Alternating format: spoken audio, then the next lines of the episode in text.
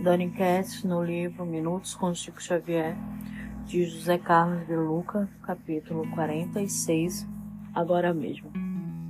Se eu fosse esperar melhores condições espirituais para servir, até o presente momento eu não teria começado.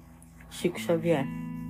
Transcrevo, caro leitor, parte do currículo de dificuldades e lutas de Chico Xavier, como anotado por um de seus amigos.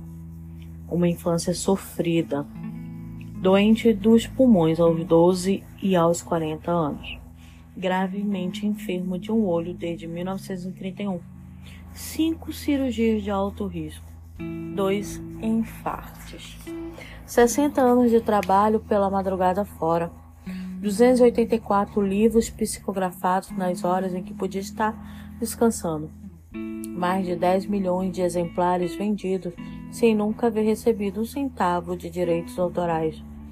Sofreu todos os tipos de provações. Perseguido, caluniado, ironizado, traído, nada fez com que desistisse da tarefa. Ao cabo da existência física de Chico, mais de 420 livros foram publicados em uma impressionante média de mais de cinco livros por ano tudo isso sem prejuízo de suas ocupações profissionais e familiares, e ainda por cima gozando de uma saúde precária. Chico tinha tudo para não dar certo, mas deu. Deu certo porque ele nunca esperou que sua situação de vida melhorasse para realizar a tarefa que havia se proposto. Chico começou de onde estava e com o que tinha.